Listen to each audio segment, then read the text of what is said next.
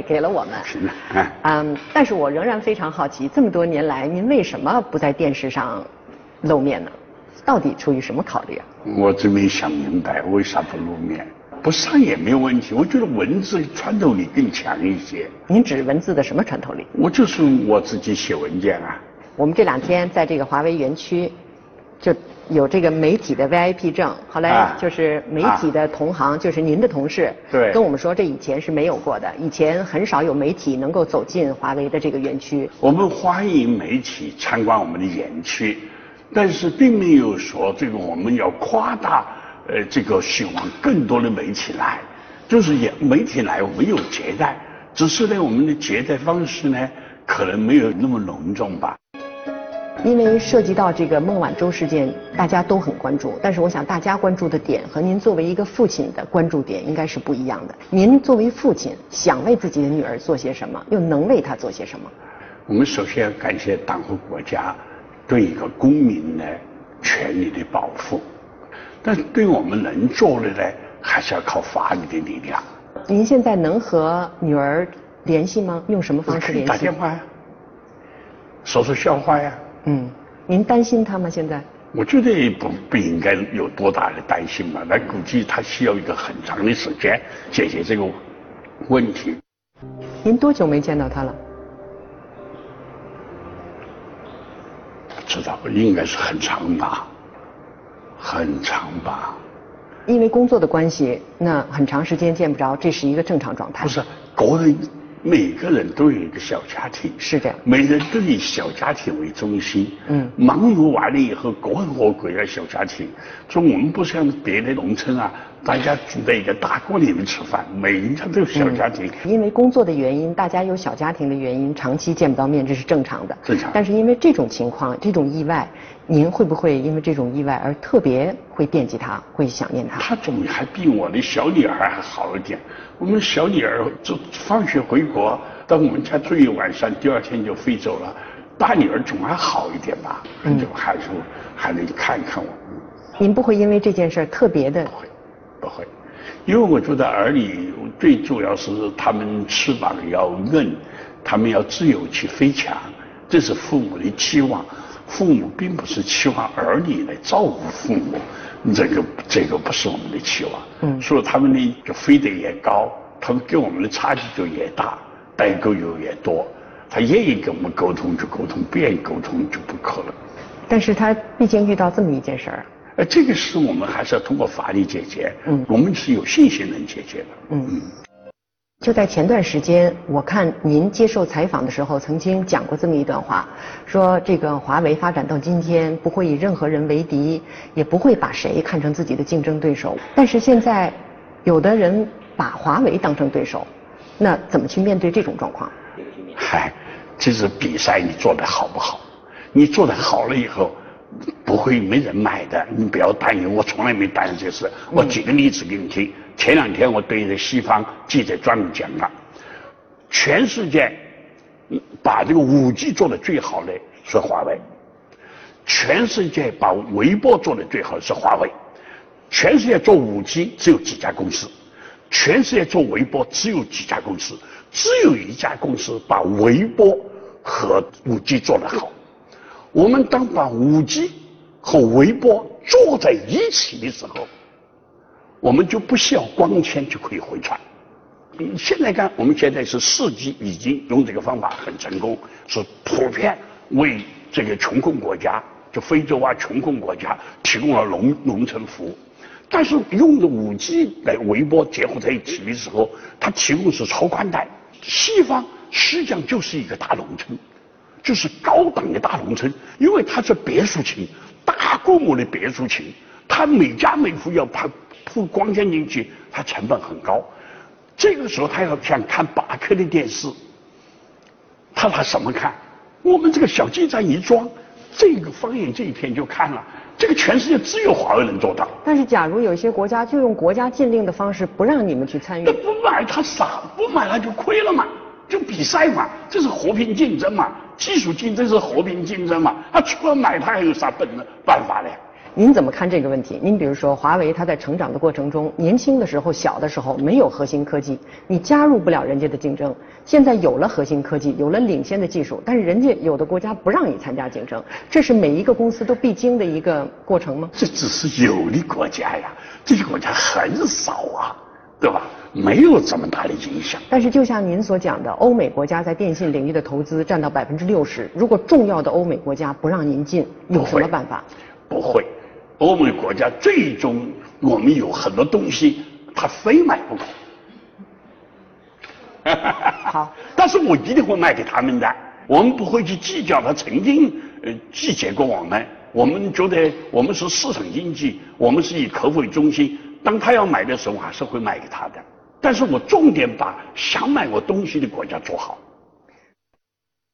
我觉得啊，未来二三十年。人类社会要发生天翻地覆的变化，至少是生产方式会发生天翻地覆的的变化，特别是工业、农业会发生非常大的变化。那工业的巨大的进步来源于教育和科技的进步，所以说我们认为呢，一个国家首先要重视教育，重视基础教育，嗯，对吧？特别是农村的基础教育。说不是有个外国人说过吗？就是一个国家的强盛是在小学教师的讲台上完成的。同时也讲了，教育是最廉价的国防，就是国防并不一定是武器是最厉害的。那么我们国家呢是说，在经济上啊发展速度过快，有很多泡沫机会，大家都忙着去在泡沫里面多拿多挣点钱，可能在做学问的问题上。就有点多代了，就是有点跟不上时代。作为一名企业的负责人，非常重视这个基础研究和基础学科。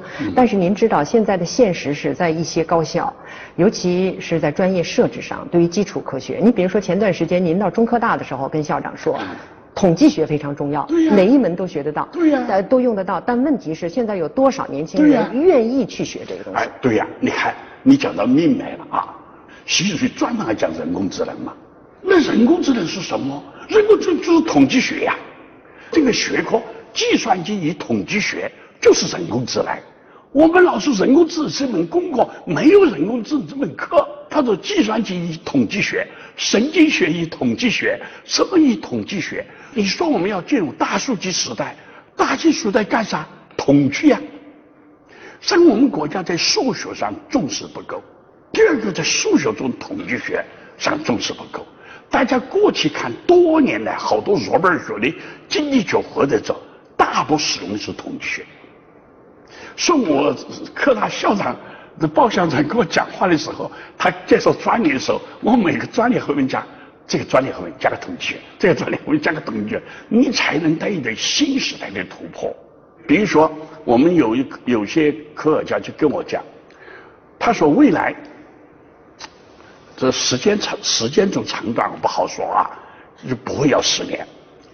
他说，只要移动愿意多给我们一倍的钱，我们可以把它贷款增宽一百倍。比如说，我们和苹果像手机，那差距是什么？说苹果在寒冷的地带就照不了相，我们在寒冷的地带能照相。这跟数学有什么关系啊？这是胶水。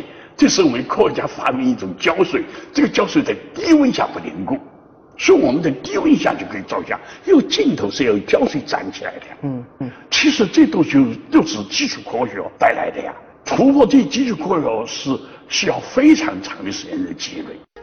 为什么一家公司、一家民营公司在研究它的产品的同时，还要下这么大的力气去加大这个基础研？正常的传统的。做法呢？这个基础的研究，回去更多对人类未来的探索，是应该有大学科学家，是他们探索完成了以后，告诉我们，我们在进行工业实验，通过工业实验把它们做成一个可能使用的螺号，根据这个螺号，我们再去做呃生产产品，这个很长的一个漫长过程。嗯。这个时代发展太快了，太短了，说过去那种产学链的这种分工模式不适应现代社会，我们不可能等科学家们按照这个程序做完这个程序东西，说我们自己就培养了大量的科学家。我们公司应该至少是有七百多个数学家，八百多个物理学家，一百二十多个化学家，还有六千多位专门在基础研究的专家。再有六万多工程师来构建这么一个研发系统，是我们在快速的赶上人类这个时代的进步，要抢占这个更重要的制高点。但是我问您一个很功利的问题，因为都知道基础研究，基础就意味着它的时间段、时间周期一定是长的。嗯。假如投了这么多的这个基础研究的钱在上面，你见不到成果，那怎么办？一定是的。那我们那个有一个我们主管研发的这个习志军。每次我都批判他，我说你，你看你这个人是浪费了一千个亿培养起来的啊！以前你批判我浪费了一千个亿，你今天再批判我，我应该是浪费了两千亿了。您认为是浪费吗？这个是一个诙谐的说法，嗯，对吧？因为这个科研上的不成功，也培养了人才。我们一个小伙子到瑞典两年，他领到了一批科学家。他在半导体上突破，这个是人类社会重大突破。这个突破，我们当时我提议是涨七级工资，最后他们涨的是五级，破给涨了五级。为什么没听您的呀？哎呀，我的话有时候说话也不算数，因为我有时候说话比较夸大一点嘛，对吧？我希望更激励人一点，但是他们更考虑要平衡一点嘛。嗯。那像华为这样的公司对这个问题看得这么清楚的话，你们在招你们的人才的时候，像统计啊、像数学这样的人才好不好招？好招。为什么你们好招？因为全世界博士很多啊。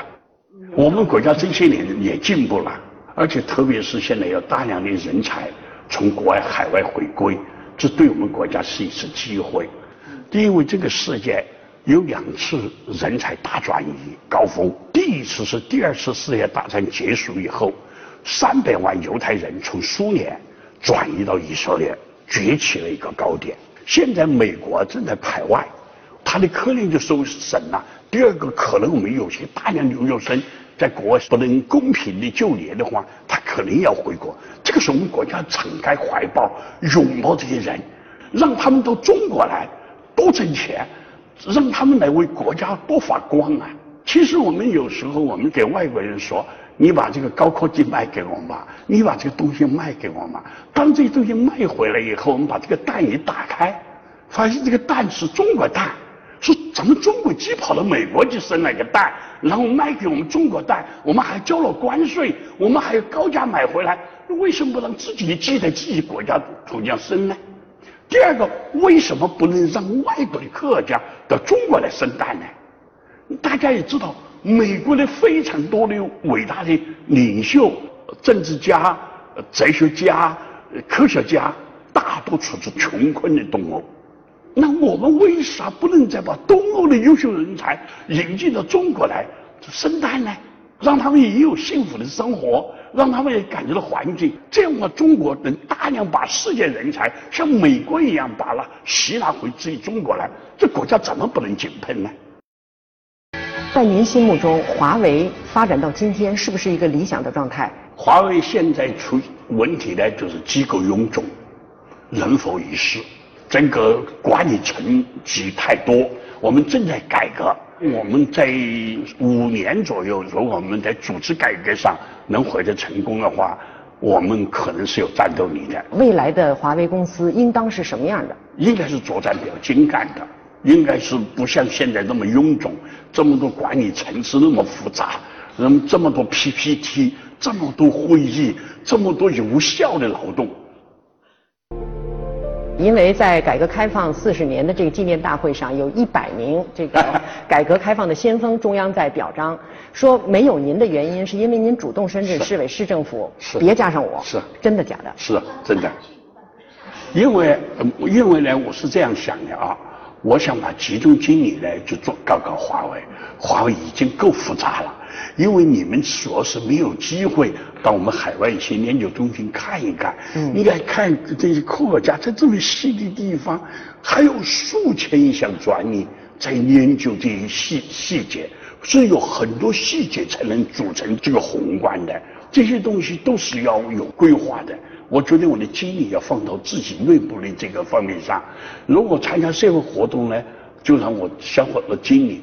第二个，你叫我开会坐这个板凳上坐两个小时，我是坐不住，我觉得刘浩不是不不光彩嘛，那您做什么事儿的时候能坐得住啊？我就做自己的工，做公司的工作的时候就能坐得住。好，好，谢谢您，任总。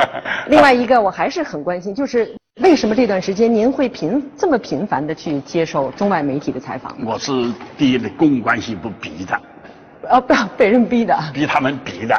因为他们说现在是处在一个就是这个危机呃这个转活的这个阶段，嗯，我一定要让客户呃理解我们，一定要让十八万员工理解我们，团结起来奋斗，度过这个困难的时期。嗯，所以说，但是哦，还是你讲话有权威，那我就能讲话了。嗯，还有一个人们特别关心，外界有人说说这个华为现在可能是从有公司以来，现在是最艰难、最危机的时候，您这么看吗？不是，不是，我们今年至少增长百分之二十，至少每一个部门都摇摇欲试。我叫他们把计划报低一点，不然的话，在上头他们奖金就压你们了。